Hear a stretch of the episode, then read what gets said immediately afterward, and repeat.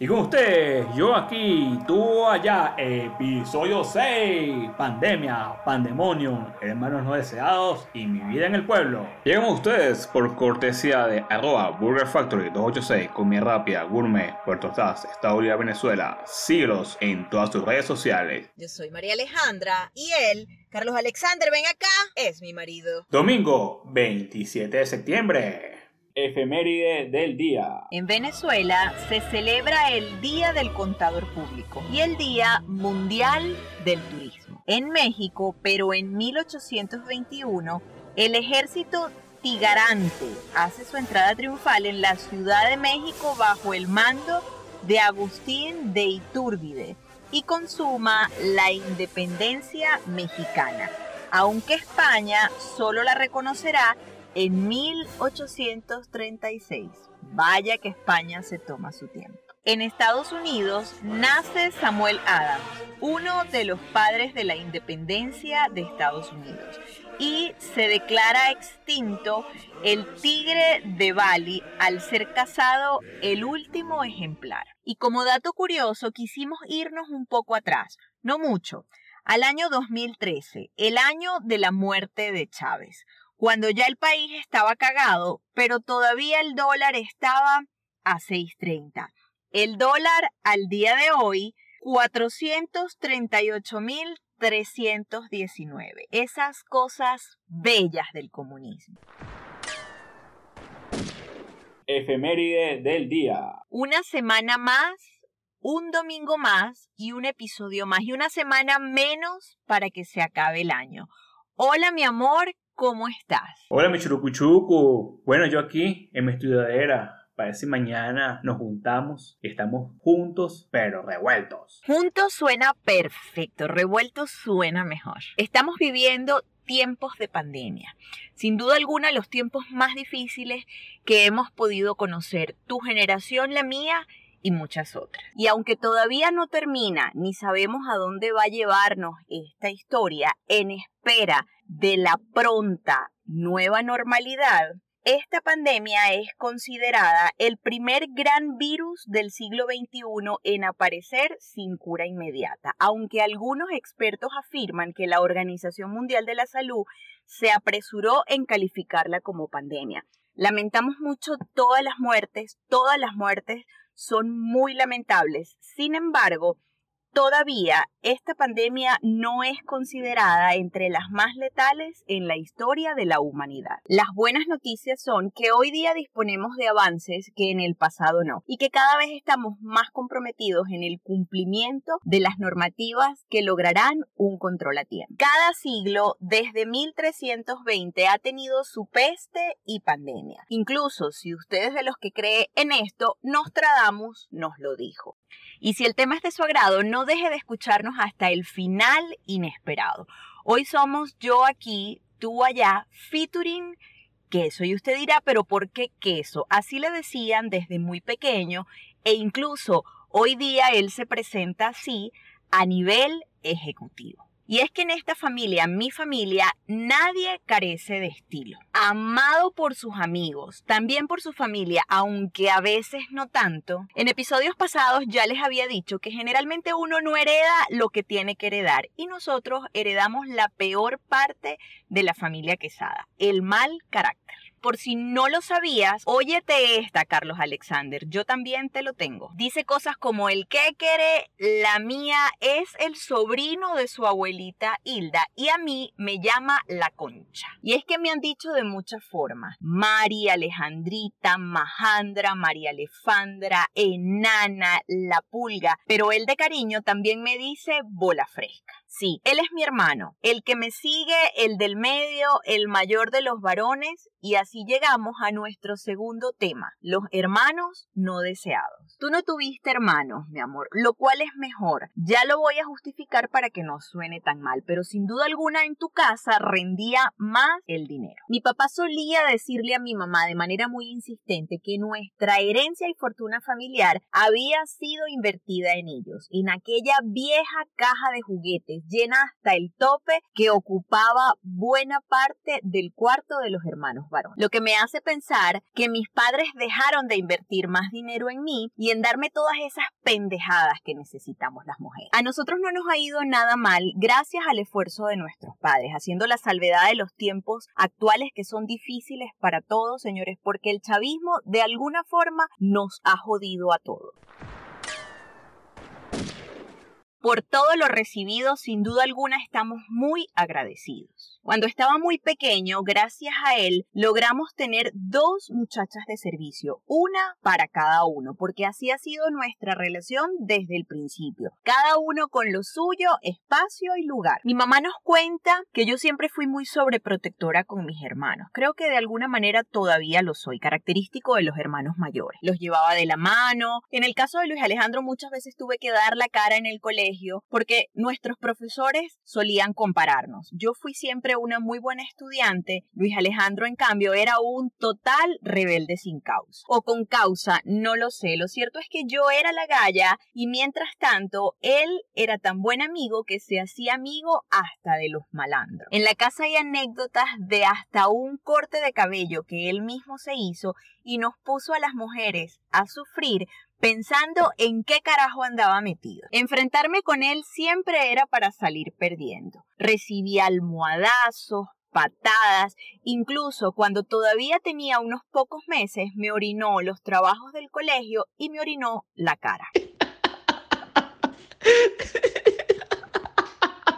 Así que por más esfuerzo que hagamos, yo siempre seré la galla y él el hermano que me orinó la cara. En conclusión, padres, los hijos nunca quieren hermanos. Déjense de ese cuento y que, para que se acompañe. Yo tengo dos. A mí nadie me preguntó si los quería, así que probablemente son hermanos no deseados, pero los tengo y no tengo otro remedio que quererlos. Es como tú, mi amor. Vives en un pueblo, probablemente algo que nunca quisiste ni deseaste, pero es lo que tienes. Nuestro tercer tema, tu vida en el pueblo. Cuéntame un poco más de eso. Amor, yo vivo en un pueblo muy particular que se llama Santa María Tonancinque. ¿Y qué tiene particular este pueblo? Bueno, primero es un pueblo bastante pequeño que cuenta, como todo pueblo, con sus callecitas de, de piedra y con tradiciones que son muy propias del pueblo. Por ejemplo, yo vivo al lado de la iglesia Santa María Tunancicla, que es una de las iglesias de arte no hispánico barroco de México,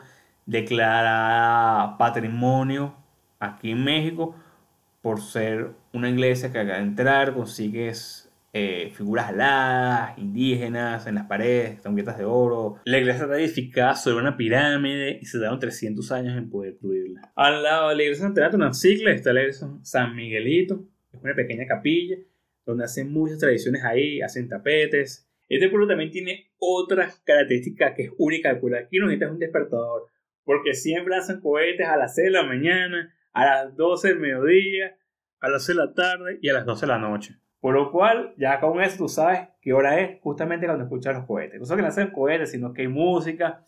Y también todas las noches, especialmente los días viernes, sale una banda marcial que recorre todo el pueblo con música y lanzando flores por las calles.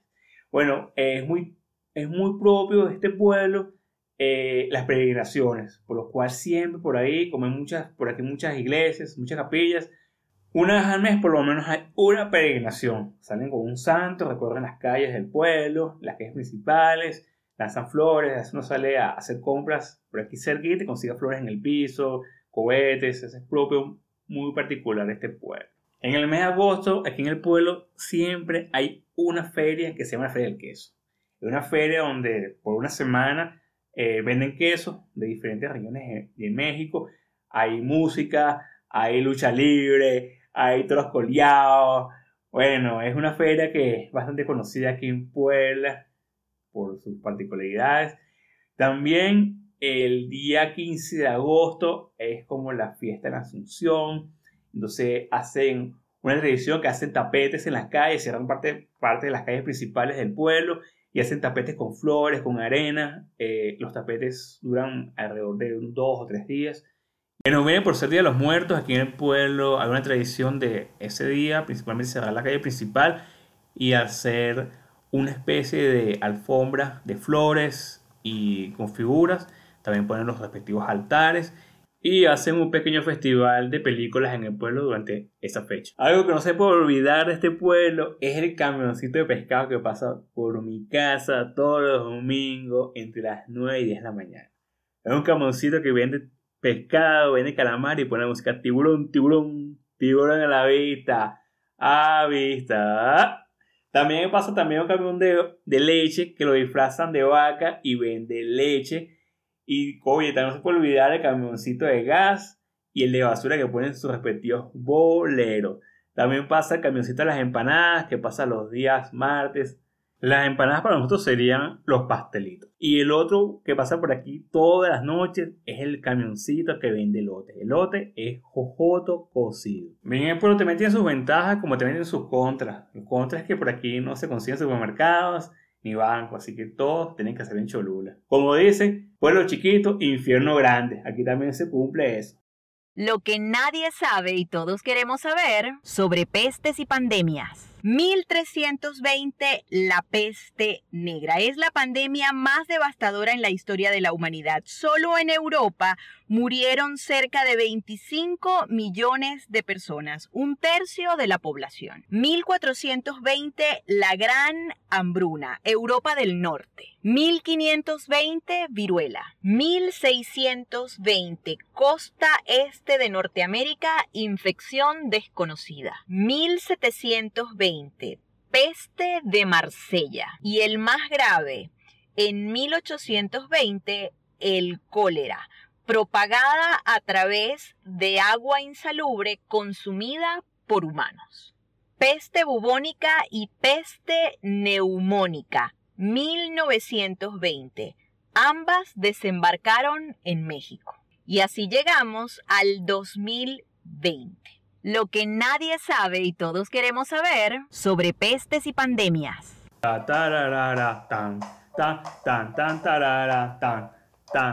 Y este espacio es por cortesía del carrito de pescado que pasa todos los domingos por mi casa.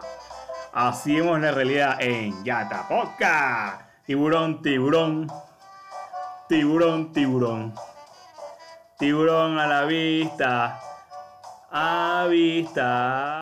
Recomendación cinematográfica o no. 1997. Pandemonium, la capital del infierno película venezolana. Escrita y dirigida por Román Chalbó, nos muestra la decadencia social venezolana ya en 1989, previo al acontecimiento del Caracazo, adornada con la música clásica de Chopin y Vivaldi y referencias literarias a Julio Cortázar, Gabriel García Márquez y Rómulo Gallego. Y aunque de ninguna manera la cuento entre mis películas favoritas o para recomendar, hágase su propio juicio. Recomendación cinematográfica o no. 1997.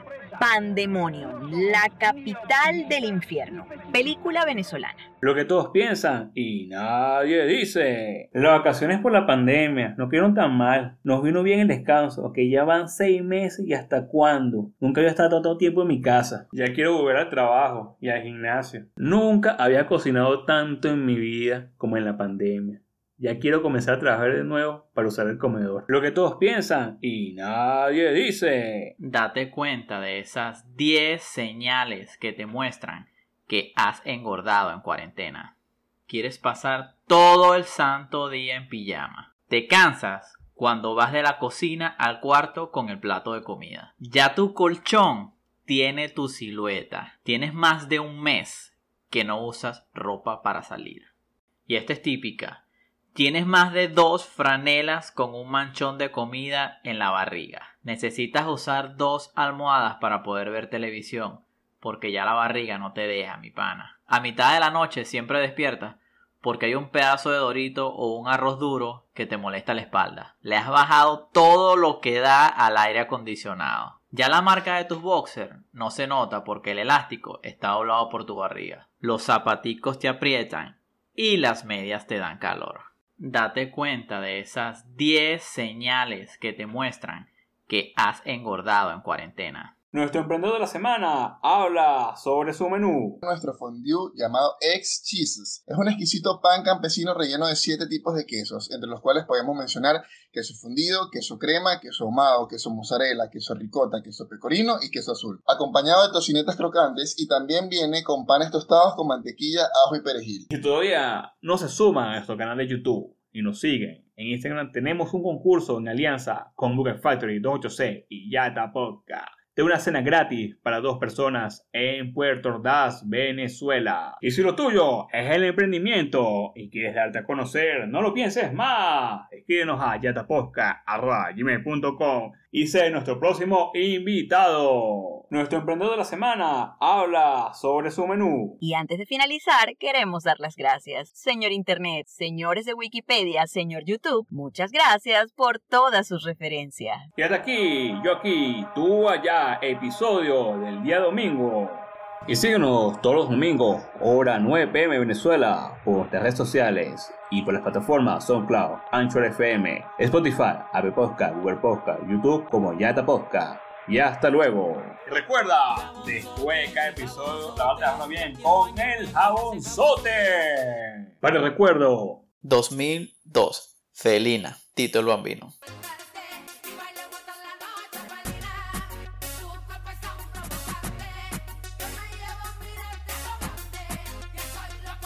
...1995... Soda Stereo. Ella usó mi cabeza como un revólver.